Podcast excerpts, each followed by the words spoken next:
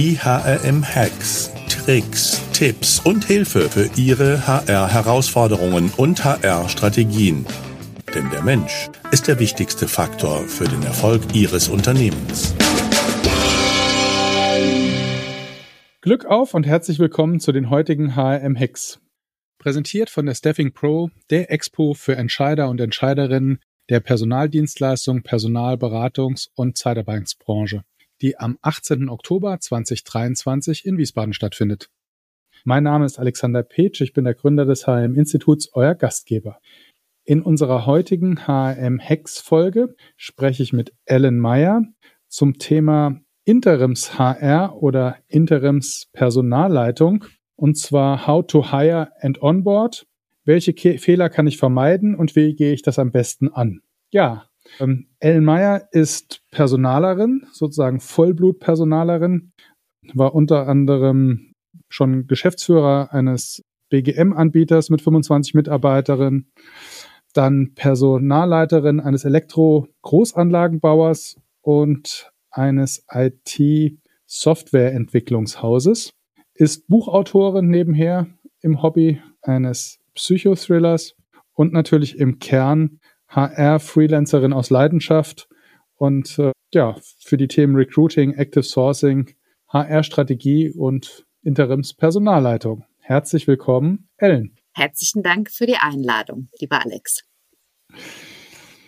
Ja, Ellen, sag mal, wieso magst du denn Interimspersonalleiterin sein und wieso macht dir das Spaß?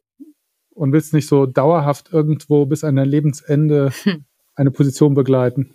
Nun, dieses äh, vermeintlich dauerhafte kann ja manchmal auch kürzer sein, als man eigentlich geplant hat, aus beiden Perspektiven betrachtet, sei es äh, aus Arbeitnehmersicht, aber auch aus Arbeitgebersicht. Ich für mich persönlich habe ja einen sehr, sehr breit gefächerten Erfahrungsschatz, habe sehr viele Jahre als HR-Verantwortliche in unterschiedlichen Branchen gearbeitet, in unterschiedlichen Unternehmen, unterschiedlich großen Mitarbeiterzahlen und ähm, habe festgestellt, dass ja nach einer gewissen Zeit nicht die Zeit gekommen ist zu gehen, sondern ich bis zu einem gewissen Zeitpunkt sehr, sehr viel Energie, sehr viel Wissen, Know-how, Enthusiasmus reingesteckt habe, um dementsprechend nicht nur das Management, die Führungskräfte, die weiteren Personalverantwortlichen auf einen werteorientierten Weg der Mitarbeiterführung, der Mitarbeiterbindung und der Mitarbeitergewinnung zu bringen, sondern natürlich auch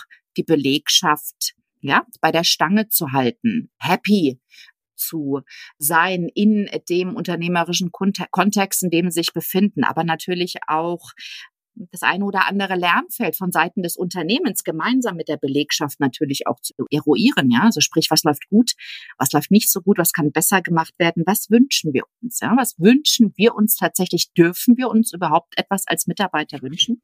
So, und ich habe das Ganze natürlich auch als, als Festangestellte in unterschiedlichen Unternehmen gemacht, aber so fest, aber selbst festgestellt, dass der Wechsel an sich und auch neue Gesichter und Impulse, die ich wiederum von der einen in die andere Branche tragen kann, nicht nur für diese Unternehmen, für die ich dann im Bereich des Interimsmanagements arbeite, sondern auch für die für die gesamte Belegschaft spannend sind. Und ähm, es zum Beispiel auch mein Ziel ist, gerade die jungen HRler so an die Hand zu nehmen und so auch mit meinem Erfahrungsschatz einer 47-jährigen Frau, die seit 20 Jahren im Edge arbeitet, für die nächsten Schritte ja, vorzubereiten und zu coachen.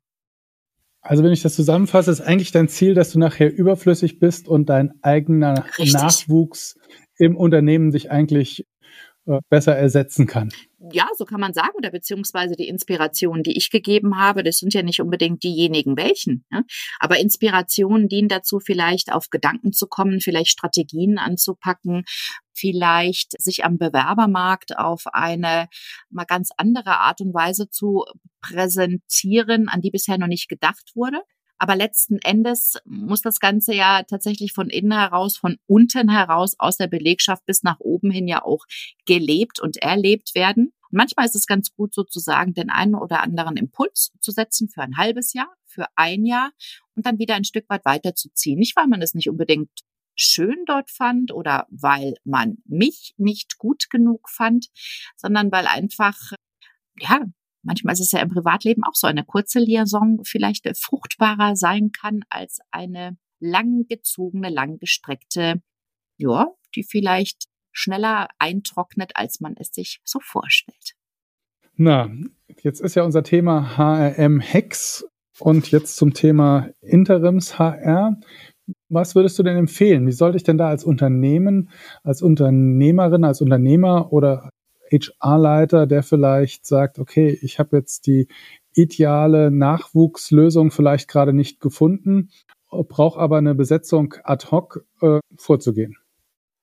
Also was ganz wichtig ist, und äh, das gilt äh, nicht nur für Interimspositionen, das ist für jede Stellenbesetzung der Fall, aber wenn wir jetzt halt eben ja schon den Fokus auf das Thema Interimsmanagement legen, das ist einfach von, von A bis Z die vollkommene Offenheit und Ehrlichkeit. Ne? Man muss sich gemeinsam darüber unterhalten, und das ist ganz wichtig für den Interimsmanager natürlich auch zu erfahren. Und das war ja bei den bisherigen Positionen, die ich auch im Laufe der letzten Jahre, auch immer bevor ich meine Kinder bekommen habe, ja auch eingenommen habe, ganz genau zu wissen, warum denn eine Interimsposition oder eine, eine interimistische Vorgehensweise denn eher bevorzugt wird.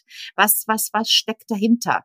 Wie war denn die Historie? Es kann aber auch sein, dass es sozusagen im Rahmen der Personalleitung gar keine Historie in einem Unternehmen gab, weil vielleicht zu klein oder der Inhaber lieber ganz gerne alles selbst gemacht hat, die Verantwortung jetzt weniger übertragen wurde, dann aber gemerkt wurde, dass äh, im kompletten HR-Prozess vom, vom Hiring beziehungsweise vom, vom Active Sourcing übers Hiring, übers Onboarding bis hin zur Personal- und Organisationsentwicklung dann doch nicht die Kapazitäten und doch nicht das Know-how bereits im Unternehmen da war, dass man sich aber trotzdem nicht vielleicht festlegen möchte, dass man sich denkt, jetzt schnappe ich mir einfach mal meine Wenigkeit mal raus mit meinen 47 Lenzen, dass ich ein bisschen mehr Geld aufrufe als eine 27-Jährige, die sicherlich ja auch schon nach zwei Jahren oder drei Jahren Berufserfahrung ihre Fachkompetenzen hat ist trotzdem klar, ne, mit 20 Jahren mehr Berufserfahrung, da verlangst du nun mal auch mehr, steht dir nun mal auch zu. Aber vielleicht möchte man das sozusagen jetzt ad hoc noch nicht ausgeben, möchte sich erstmal beschnuppern. Aber dieses Beschnuppern, Alex, das kann nur dann funktionieren, wenn die Offenheit und die Ehrlichkeit und die Klarheit auch, was die Erwartungshaltung betrifft, ganz klar von Anfang an kommuniziert wird. Das sollte aber von Seiten des Interimsmanagers aber auch passieren. Ja, was sind Goes, was sind No-Goes? Ja, lasst uns gemeinsam über Wünsche und Vorstellungen sprechen. Also Offenheit, Klarheit, Ziele klar definieren. Ähm, vielleicht nochmal so als, äh, als Einsatzspektrum sowohl gedacht für ich schaffe die Position vielleicht neu. Ich bin in einem, als Startup in der Wachstumsphase und möchte halt nicht erstmal mit, ich sag mal, einem Rookie starten, der vielleicht genauso Rookie ist wie wir in unserem Startup in vielen Dingen, sondern brauche vielleicht oder glaube zu, zu fühlen, dass ich da vielleicht mehr Expertise brauche, um dann auch zu wissen, was ich vielleicht im nächsten Schritt brauche oder suche. Oder auch temporäre, klar, ich meine auch Vertretungen, ja, Krankheit, Mutterschutz, alles, was es da so gibt. Mhm. Oder auch vielleicht eine neue Position oder eine neue Rolle im HR zu entwickeln, wo ich mir dann dafür Expertise reinhole, um diese Rolle auch zu definieren und die Prozesse zu definieren, um dann jemanden aufzubauen, der da das dann ausfüllen kann, so mhm. als Themenkomplexe. Okay, das habe ich jetzt also für mich mhm. erfasst und habe jetzt also meine Anforderungen, meine Ziele plus für mich mal definiert, wo stehe ich denn ja, und wo will ich hin? Wie geht's dann weiter? Ein ganz ganz wichtiger Punkt und das gilt auch nicht nur für eine im Rahmen der interimistischen Zusammenarbeit, natürlich gilt es auch in einem klassischen Arbeitsverhältnis, ist sich, also als derjenige, der den Interimsmanager sozusagen heiert, engagiert, der sich darauf freut, bereichert zu werden, bestenfalls natürlich, ja, ist sich darüber im Klaren zu sein, was man denn selber so als Person möchte und nicht möchte. Was für Fragen sollte man sich denn vorher stellen, bevor man die Entscheidung trifft, eine Interims-HR-Position zu besetzen?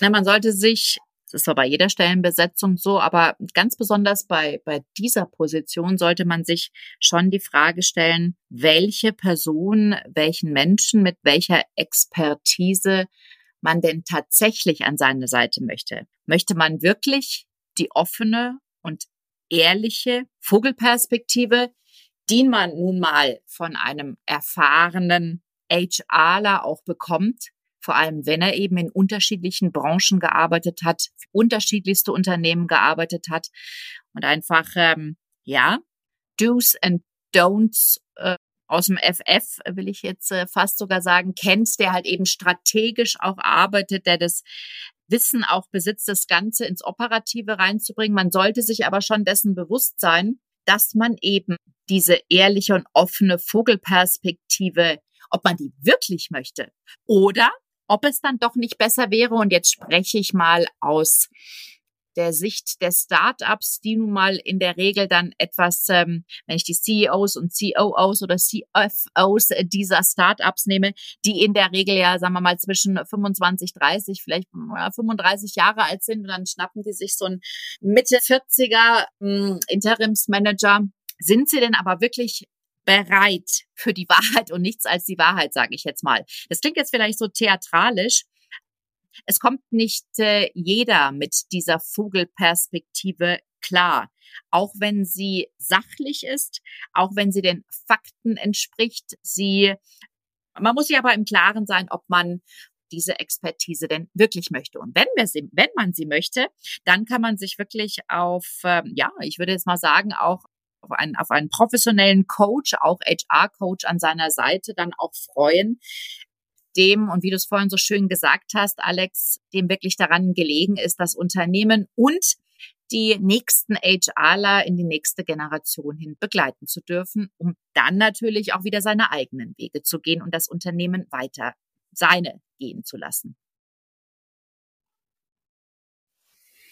Was hältst du denn von einer Interims-HR-Besetzung in einer Phase eines Unternehmens, wo, ich sag mal, schwierige Entscheidungen zu treffen sind, viel Personal umzustrukturieren, abzubauen, Transformation und man vielleicht sagt, naja, gerade für diese Phase brauche ich einen erfahrenen Interims-HRlerin, HRler, Klammerzusatz vielleicht auch, weil die Gefahr, sich daran, ich sag mal, aufzubrauchen oder danach nicht mehr so neutral seine Arbeit tun zu können, vielleicht auch sehr groß ist. Ad könnte ich jetzt nicht sagen, ob ich davon viel oder wenig halte. Da kommt es auch wieder ganz stark darauf an, dass es einfach, sagen wir mal, in einer, einer schwierigen Phase der Transformation vor allem dann besonders wichtig, einfach diese Offenheit und Ehrlichkeit auch dieser Interimsperson gegenüber. Es kommt deswegen auch ganz stark darauf an, dass ja höchstwahrscheinlich bis zu diesem Zeitpunkt es gerade in so einem großen Mittelstand, vielleicht sogar im Konzernumfeld ja schon auch eine Person auf dieser Position gab dann wäre es schon ganz schön, aber auch aus Sicht des äh, Interims-HRlers zu wissen, was ist denn passiert, dass diese Person eben nicht mehr? Liegt es denn äh, an diesen ganzen zwischenmenschlichen Querelen? Liegt es eben vielleicht auch daran, dass äh, dieser HRler sehr proaktiv, sehr zukunftsorientiert agieren wollte, das Unternehmen aber eigentlich doch nicht wirklich äh, aus äh, seinem klassischen Trott raus wollte? Gab es deswegen die Spannungen? Woran liegt's denn eigentlich? Lange Rede, kurzer Unsinn, Alex, um es mit einem Satz zu beantworten. Das kann klappen und es ist auch zu empfehlen, wenn allerdings auch hier die Offenheit ob aller Vorgänge, die zum Status quo geführt haben, ganz offen auch besprochen werden und vor allem auch diese Person, dieser Interims-HRler, Interims-Manager, however, so schnell wie möglich integriert wird und dazu gehört nochmal eine offene und schnelle und reibungslose Kommunikation. Wie finde ich denn, wie gehe ich denn ran? Wie finde ich denn überhaupt einen Interims-HRler? Gibt es irgendwie eine, eine Organisation, Organisation wo die organisiert sind? Oder?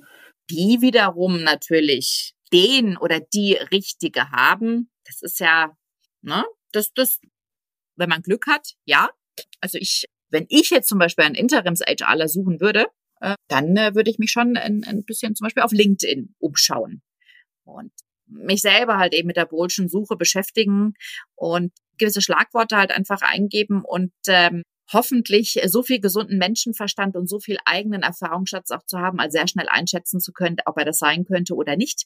Ist er mir sage ich jetzt mal, zu zukunftsorientiert? Ist es genau meins? Ja oder nein? Und dann relativ schnell, ohne jetzt groß irgendwie zu zögern und lange Prozesse zu machen, schnell bitte in die Kommunikation. Und Kommunikation heißt nicht eine E-Mail nach der anderen schreiben, sondern zu sagen, wann können wir einen Call machen und da schon mal halt eben mit, ja, mit dem offenen und ehrlichen Wording zu beginnen.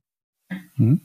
Wie würdest du dir denn das Onboarding wünschen, nachdem also da es eine offene Kommunikation gegeben hat? Was wären also ein Onboarding bedeutet ja nicht nur, das ist, gilt ja für jede Stellenbesetzung, egal ob interimistisch, interimistisch oder klassisch, fängt ja nicht nur damit an, dass man vielleicht einen Blumenstrauß hinstellt, dann den Rechner noch und dann sagt, schauen Sie mal und vielleicht können Sie da mal gucken und da finden Sie vielleicht noch das und das Verzeichnis und XYZ. Onboarding fängt vor dem ersten Arbeitstag an.